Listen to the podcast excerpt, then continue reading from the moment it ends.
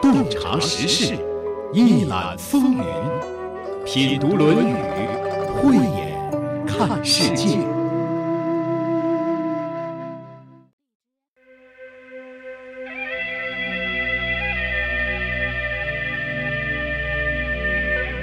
他叫子桑伯子，正史当中找不到他的痕迹，却在庄子的大宗师和刘向的说苑里留下了踪影。他在大宗师里和朋友莫逆于心，相视而笑；而在说苑里不穿衣服就和孔子相见。在《论语》中被孔子赞为过人远矣，可使难面的冉雍就提起了他。而又有人说他们不是一个人。不管怎么样，我还是很想知道，在这几处地方疑似一个人的子桑伯子，又会在《论语》当中以什么样的面目出现呢？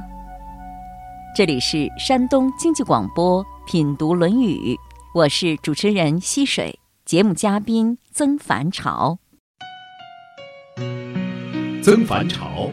齐鲁师范学院教授，山东大学易学哲学博士，历史文化学院博士后，崇文国学经典普及文库编委，著有《易经注译》，多年来致力于弘扬中国传统文化。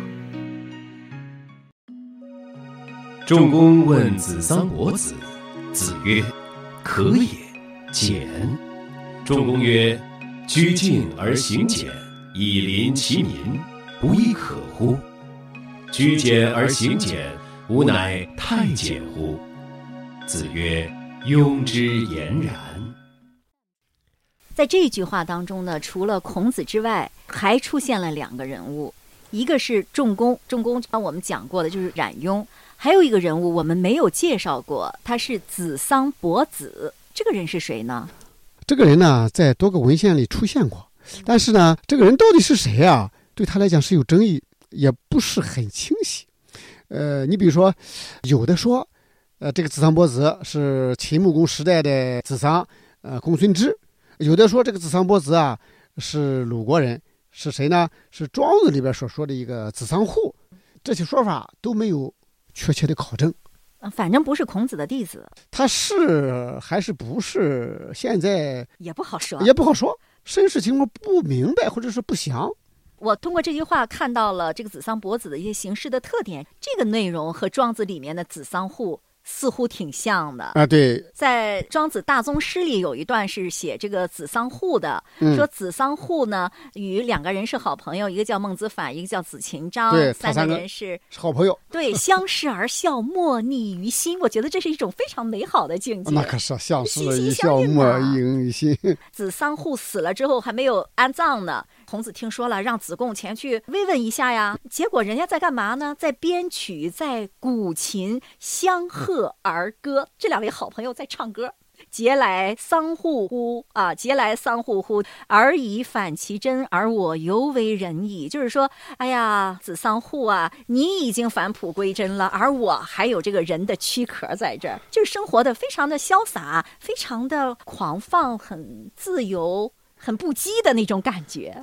实际上，他恰好从庄子里边，他体现了那个老庄道家的一个思想啊，就好像庄子在他夫人去世之后，古佛而歌一样。实质上呢，他们与天地并生，与万物为伍。这就谈到一个问题，就是说，一个是我们有这个身体，这个身体啊，让我们有了一个生命，让我们去可以求道，让我们可以成德，让我们可以为人，让我们可以做事情。但是呢，很可能也对我们的生命是一个限制，所以，呃，子桑户去世了，然后他两个朋友说：“你脱去了躯壳之累，我们现在还活着。”实际上，这里面体现了一个庄子老庄道家说追求的一种精神的自由，或者生命的一种自在，能够不受拘束、逍遥游的那么一个精神生命状态。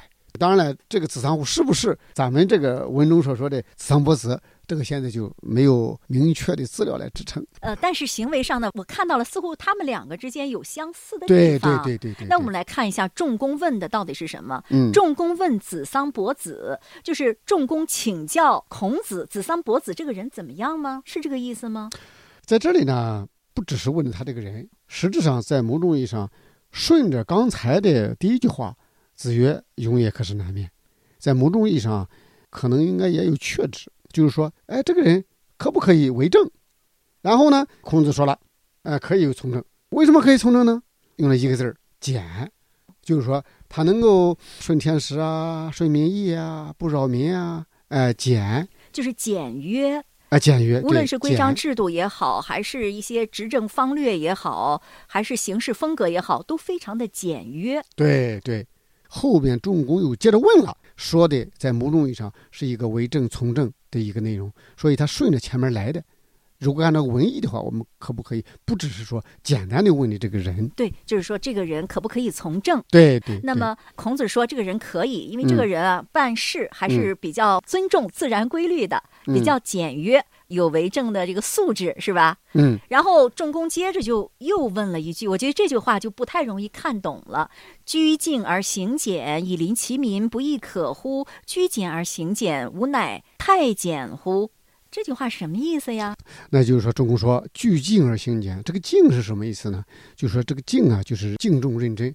那我我可以理解是这样吗？居敬就是说，儒家比较讲这个慎独，他一个人的时候也非常的能够律己。我可以这样理解吗？他对待自己、对待他人都很恭敬，可以有这样的意思。但这样呢，显得意思过于窄。哦，你比如说这个“敬”呢？有他对人的这个意思，对自己这个意思。同时啊，你像咱们现在经常用的一个词叫敬业，这个人很敬业。这个敬他有认真、用心、一丝不苟。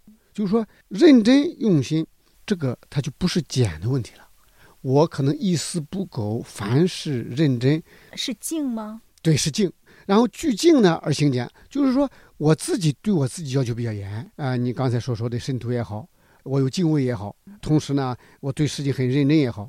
比如说刚才说拒敬，那就是说对我自己来讲，我对事情很认真，我一丝不苟。一方面严以律己，另一方面对别人也很认真，对任何事情对事认真，对事认真，对事认真，包含对别人很恭敬的意思吗？呃，有啊，那敬事敬人，对他这个敬，他是一个品格，他是一个态度，那就是严以律己呗。啊，对对，严以律己，嗯嗯，然后呢，形式很简约。形式很简约。实际上，你这一说的，我突然想起一个例子来哈，就像很多人用那个手机，用那个苹果，他就是追求一个极致、极简。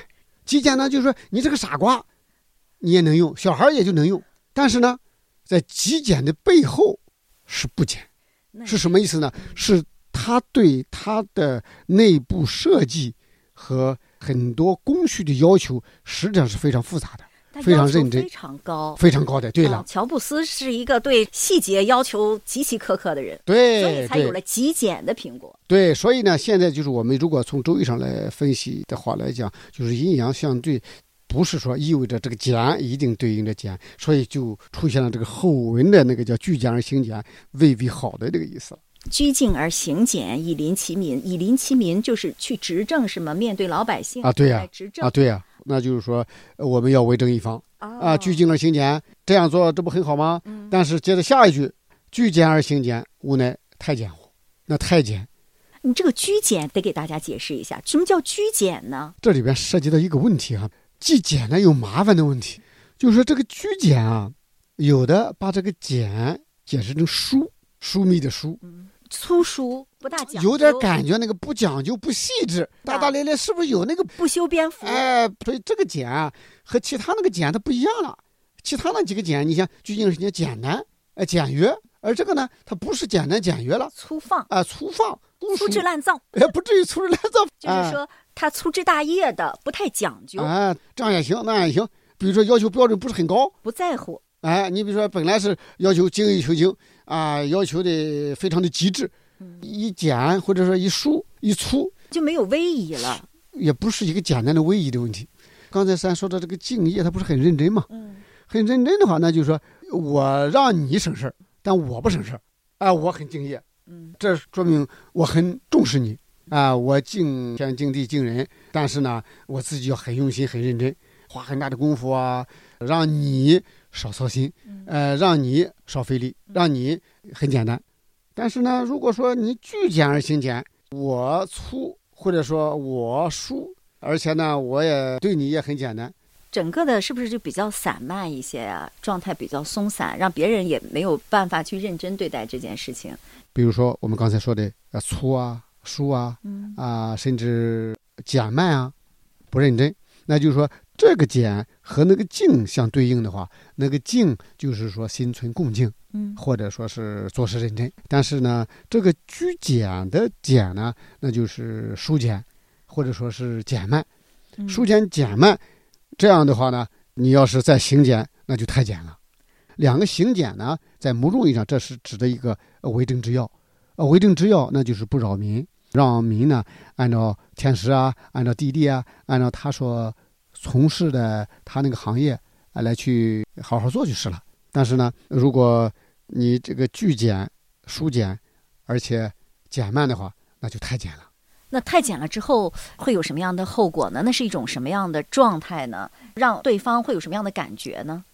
那你就会出现咱们刚才说的那个散漫比如说你是执政者，自己比较散漫，那么对方那肯定也就更散漫，啊，对啊，那事情就没有办法顺利的进行了。就像你刚才说的是这个比较散漫，呃，比较散漫，那出来这个效果啊它就不理想了，不只是和道的这个问题了，比如说不上心你自己都拘谨了，都不在乎，那人家就更不在乎啊，了。对拘谨而行俭呢，那就是太简了。对，也就是是说，子桑伯子有可能就具备这个特点，拘谨而行俭。我可以这样理解吗？呃，对，你可以这样理解，那子桑伯子可能就是有点太简了，是吧？对，有点太简了。这里边实际上有那么一个故事，就《说言》中有一个记载啊，说这个孔子去见子桑伯子，子桑伯子呢不衣冠而出，就是没穿衣服，是吗？那太过分了。哎，不衣冠而出，没衣冠是一丝不挂就出来了吗？啊，反正是不衣冠而出，就看看怎么来解吧。当然也可能穿着内裤啊。那弟子曰：“夫子何为见此人乎？”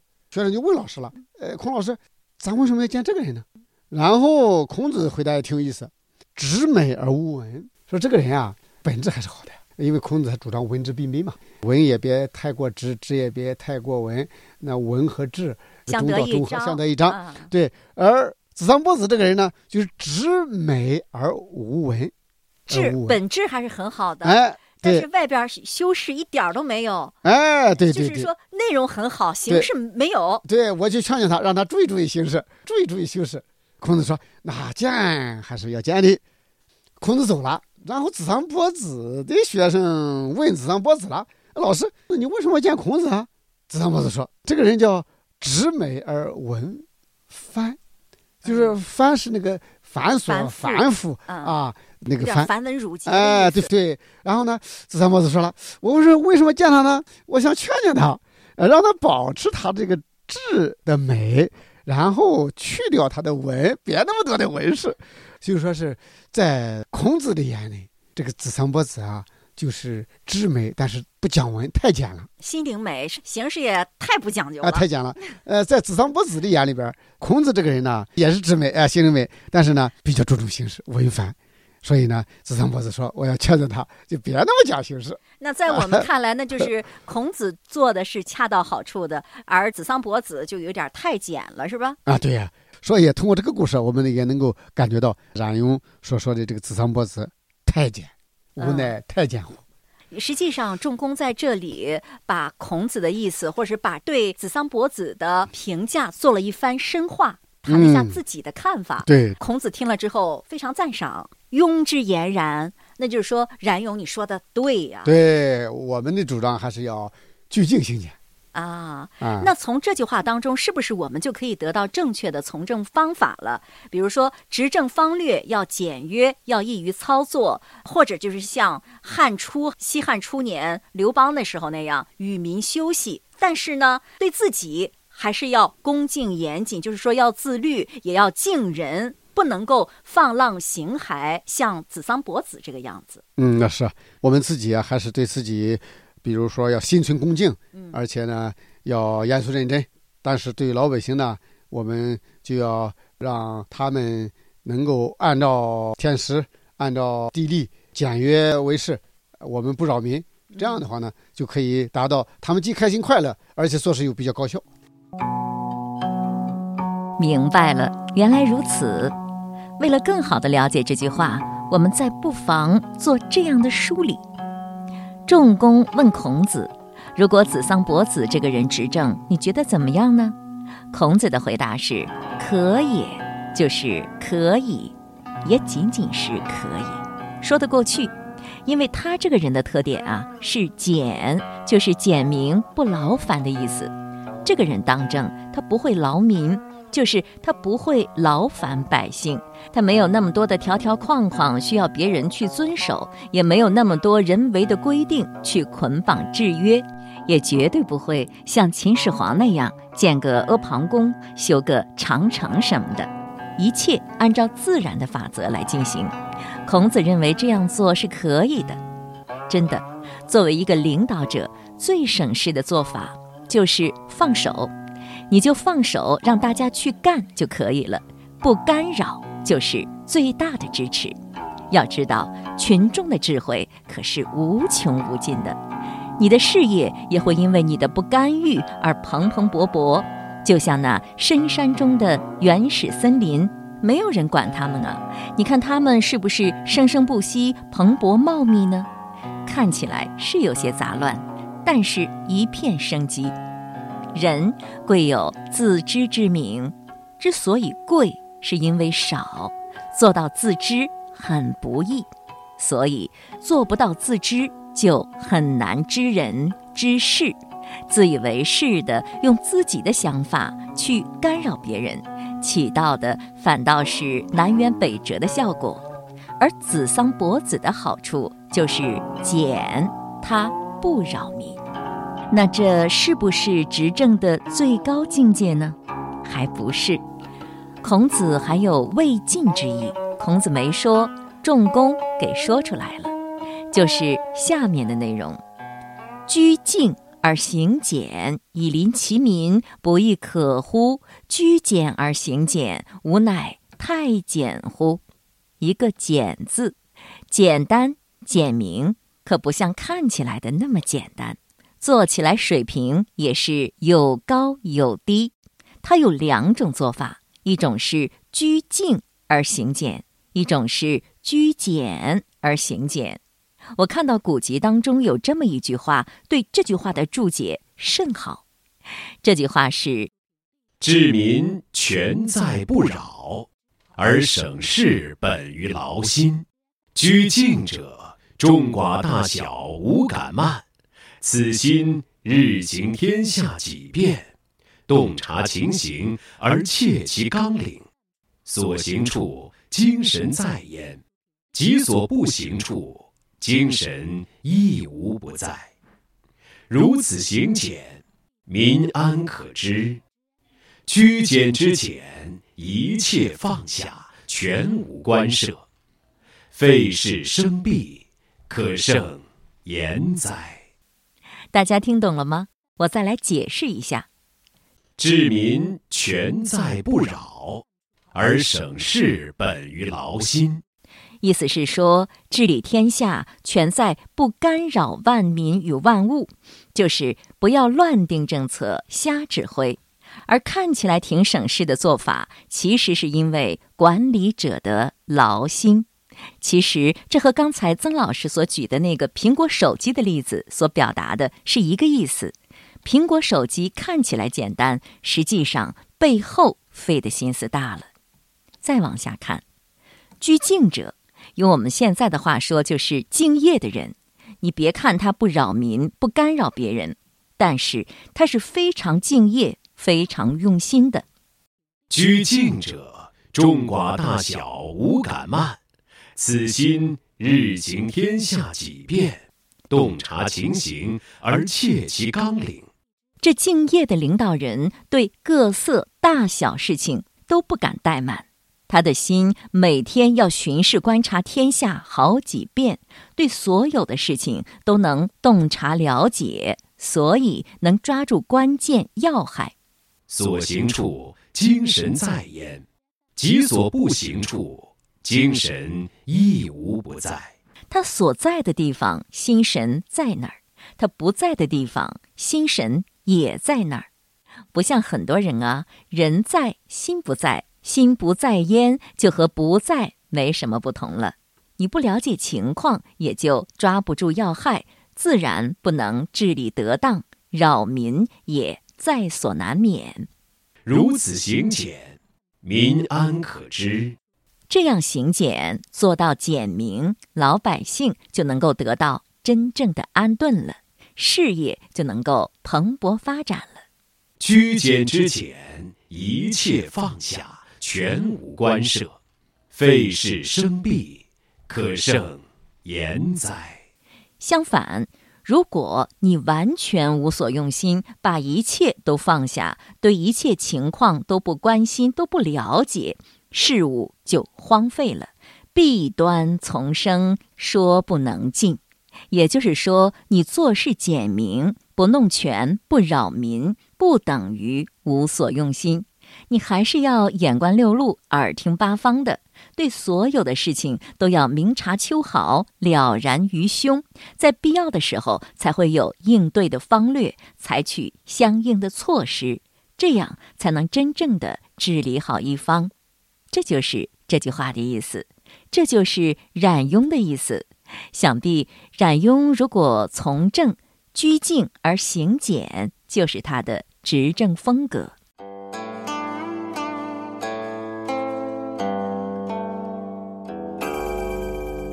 在这期节目当中，我们再次结识了冉雍这个人。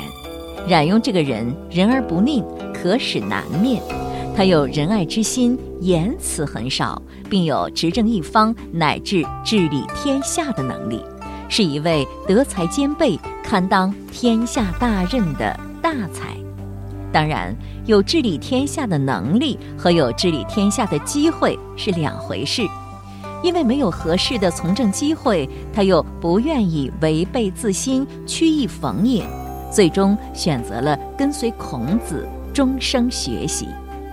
谈到居静而行简的执政方略，让我想起了另一个我们很熟悉的词。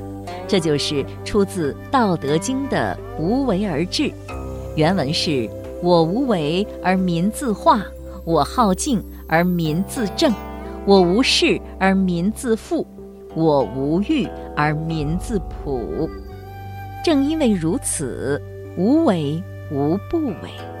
你瞧瞧这些词：无为、好静、无事、无欲，好像什么事儿也没干，其实不然。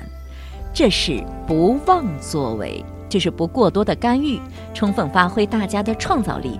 因为不违背客观规律，所以万事万物反倒蓬蓬勃勃、欣欣向荣，和刚才我们讲的意思是一样的。其实这种思想用途很广，用到国家地方的管理上，那就是小政府大服务，或者叫放管服，就是。简政放权，放管结合，优化服务。再说具体点儿，这两年我们的政府正在努力做的，最多跑一次，打通最后一公里，就是居静行简，老百姓办事儿简单了。其实这背后的用心是更深了。如果政府部门真正能够做到居静行简，那老百姓就会有更多的获得感。幸福感、安全感，居静行简也可以用在教育上，就是老师和家长要尊重孩子的天性，充分信赖孩子的天赋与能力，放手让孩子去试、去学习、去探索、去发现，哪怕他会失败、会犯错也不要紧，他会从这些失败和错误当中学到很多东西。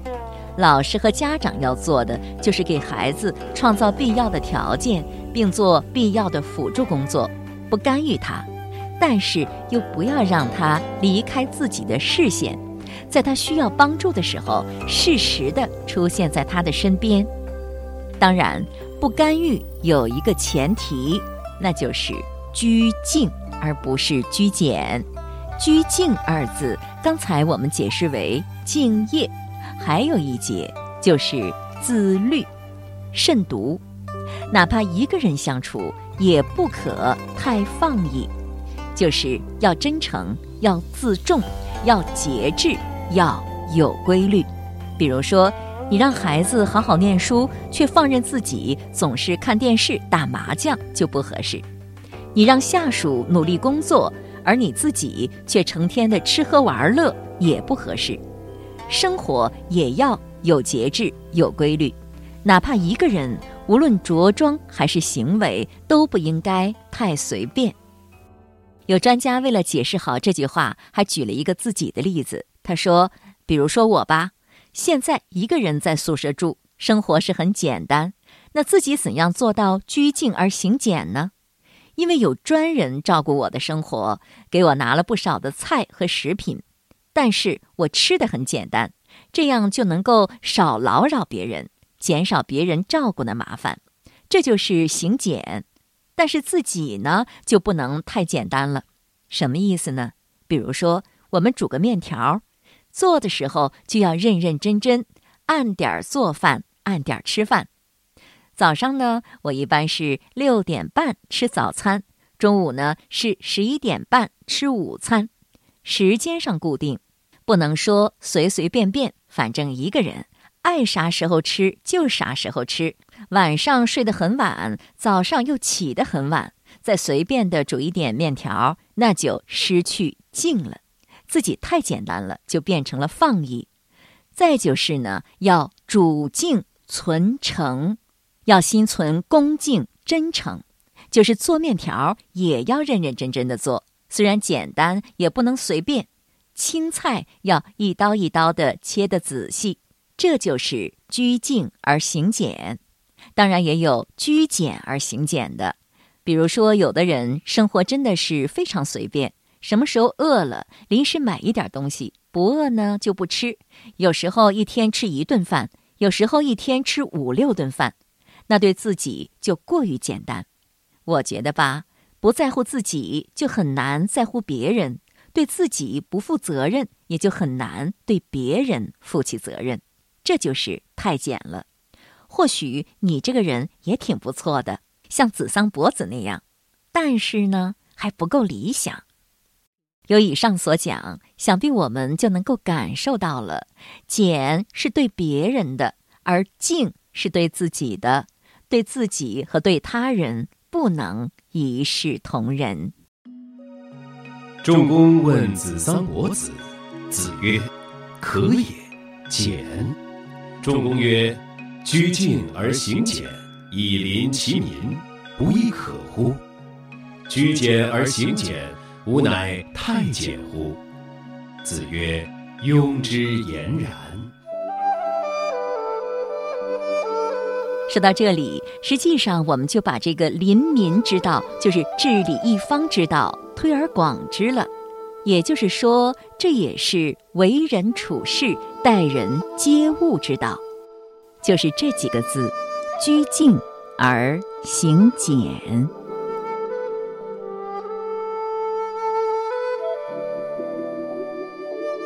今天的节目就是这样了，亲爱的朋友，感谢您的收听。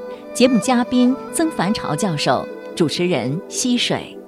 品读《论语》节目首播每周日二十一点三十分，重播每周六二十一点三十分。品读《论语》已上传齐鲁网、闪电新闻客户端、蜻蜓 FM，欢迎查找收听。